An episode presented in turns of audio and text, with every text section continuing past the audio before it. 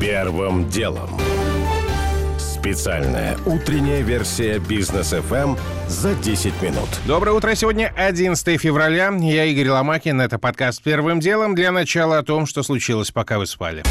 Допинг-проба российской фигуристки Камилы Валиевой, взятая 25 декабря прошлого года, дала положительный результат на триметазидин, сообщает сегодня утром РИА Новости со ссылкой на релиз Международного агентства тестирования. Цитата. «Результат был доложен аккредитованной ВАДА антидопинговой лаборатории в Стокгольме 8 февраля. Это вторник. После этого спортсменка была условно отстранена российским антидопинговым агентством «Русада». При этом, внимание, Валиева опротестовала временное отстранение 9 февраля. Русада приняла решение его снять. Таким образом, спортсменке разрешено продолжить участие в Олимпийских играх. Однако уже есть реакция МОК. Он обещает опротестовать уже решение снять отстранение россиянки и разрешить ей продолжить Олимпиаду. Дело рассмотрит спортивный арбитражный суд. Сегодня утром фигуристка с задержкой, но все-таки вышла на тренировку перед личными соревнованиями на Олимпиаде. Напомню, что Валиева в составе российской сборной выиграла в понедельник, 7 февраля, командный турнир по фигурному катанию, однако церемония награждения не состоялась и была отложена на неопределенный срок.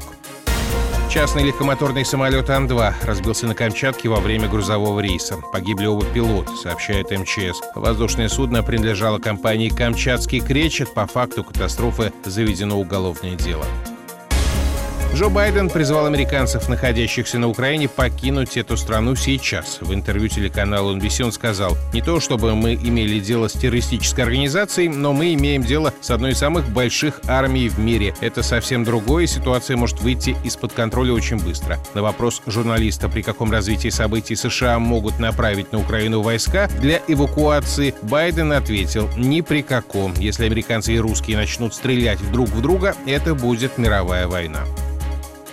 В этом же интервью, кстати, Байден допустил очередную оговорку, говоря, почему американские войска покинули Афганистан спустя 20 лет. Он сказал, у нас не было ни малейшей возможности объединить Украину, то есть, простите, Ирак. Лишь с третьей попытки президент США назвал страну правильно – Афганистан. Тем временем заместитель госсекретаря США Венди Шерман на телеканале MSNBC заявила, что в случае военного конфликта на Украине в отношении России могут быть введены еще и визовые ограничения. Правда, кого они коснутся, чиновница не уточнила.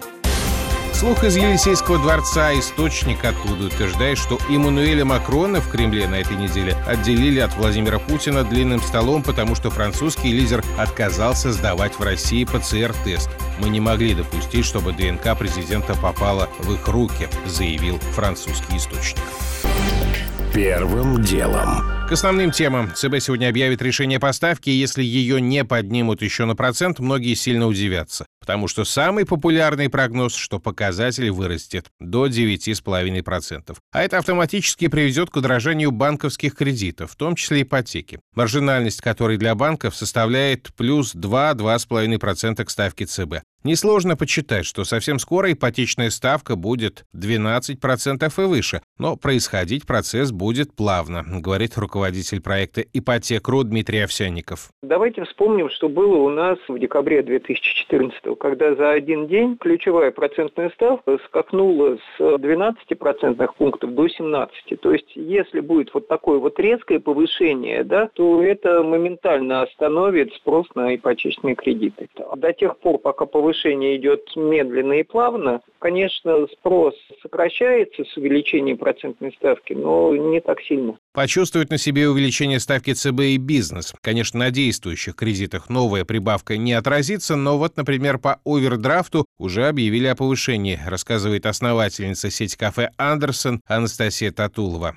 По овердрафту уже пришло уведомление о повышении ставки. У нас 12% по овердрафту было. Не поднимают ставку, и я так понимаю, что это только начало. И это, конечно, печально, потому что и так довольно дорого деньги стоят, и сложно развиваться при такой высокой стоимости денег. И какой-то дополнительный кредит, может быть, вы рассматривали и теперь, например, не рассматриваете? Есть ли такой момент? Естественно, что сейчас по повышенным ставкам мы не будем брать никакие дополнительные кредиты, будем ждать, пока ситуация нормализуется. Когда же случится эта нормализация, тоже предсказать трудно. Тем более, что годовая инфляция в России к концу января достигла уровня 8,8%. Это новый шестилетний максимум. Первым делом. Но инфляция теперь бичи американской экономики. В США зафиксирован максимальный уровень за последние 40 лет – 7,5%. При росте доходов населения в 6%. Как это выглядит в реальной жизни, рассказывает американец по имени Гейб. Допустим, раньше вы могли пойти в продуктовый магазин и на 20 долларов купить определенный набор продуктов. Теперь на те же 20 долларов вы сможете купить только четверть этого набора. Мясо стоит сейчас так дорого, как не стоило никогда. Цены на бензин тоже растут. Сейчас галлон бензина стоит 3 доллара 75 центов, и это невероятно дорого. А в некоторых штатах, например, в Калифорнии, стоимость бензина может доходить до 4 долларов 59 центов за галлон и даже до до 5, поэтому все это очень сильно влияет на жизнь обычного американца.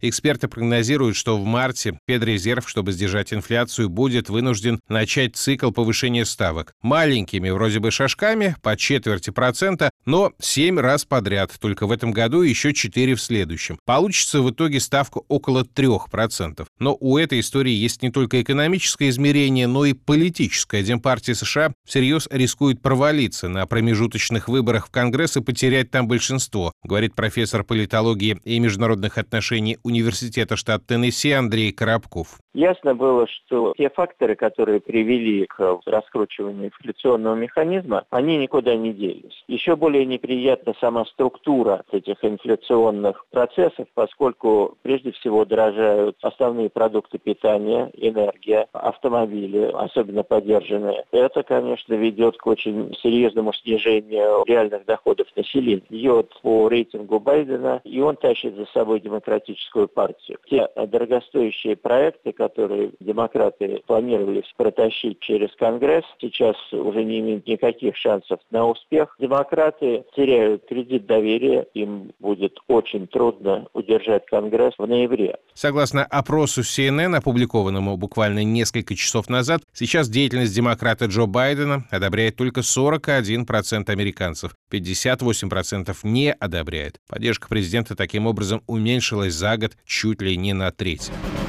Первым делом. Вполне скандальным получился визит главы МИД Британии Лиз Трасс в Москву. На встрече с российским коллегой, судя по словам последнего, не прозвучало никакого конструктива. Но зато Трасс заявила Лаврову о том, что Британия никогда не признает суверенитет России над Ростовской и Воронежской областями. Георгий Бофт сегодня об уровне отношений, который сложился сейчас у Москвы и Лондона. Про визит британского министра иностранных дел, первый за последние четыре года, совершенный к тому же первой женщиной-членом консервативной партии на этом посту, изначально нельзя было сказать, что это визит доброй воли. Лиз Трасс ехала с угрозами и уехала с ними же, повторенными во след, угрозами жесточайших санкций, которые обрушатся на Россию в случае эскалации ситуации вокруг Украины.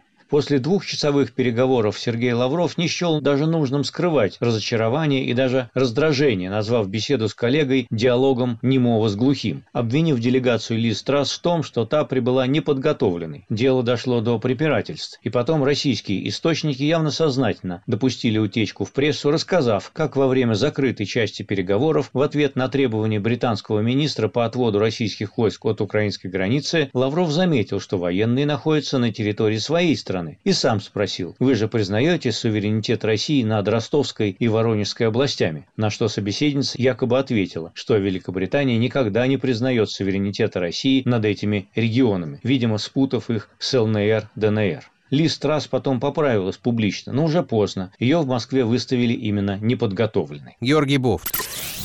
Первым делом. В суд передано дело бывшего директора футбольной академии Чертанова. Николая Ларина обвиняют в мошенничестве, то есть в хищении имущества путем обмана группы лиц по предварительному сговору в особо крупном размере. Выпускники этой академии, а ныне топовые футболисты, при этом говорят про него как про человека, который никогда не думал про свою выгоду, а только про успех работы. Судя по материалам дела, Ларин держал в академии мертвые души. Спортсменов, которые на деле не тренировались и не принимали участие в турнирах и сборах. При этом по бумагам на юных футболистов продолжали идти бюджетные средства. Вообще история Ларина чем-то напоминает дело седьмой студии, заметил в беседе с Бизнес ФМ бывший наставник сборной России, а сейчас тренер Рубина Леонид Слуцкий. Даже я могу вам сказать честно, что когда работал в государственной школе, у нас практически все тренеры вели левые журналы, писали мертвых душ, чтобы хотя бы какая-то была минимальная оплата труда у детского тренера, если уместно сравнить, как с Кириллом Серебренниковым. Что спектакли выходили, но условно какую-нибудь там голову лошади, которая им нужна в спектакле, очень трудно купить где-то в государственных учреждениях, и приходилось кустарно мастерить или покупать на каких-то рынках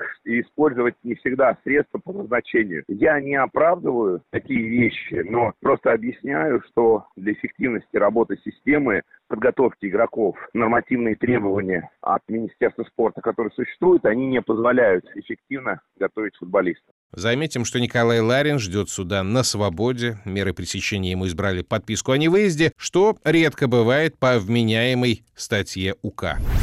Первым делом. Уже не успеваю рассказать подробно о том, что в России скоро можно будет получать сертификаты по результатам положительных экспресс-тестов на ковид. О том, что ФНС потребовал от Норникеля не уменьшать прибыль на сумму, которую компания заплатила за ущерб окружающей среде.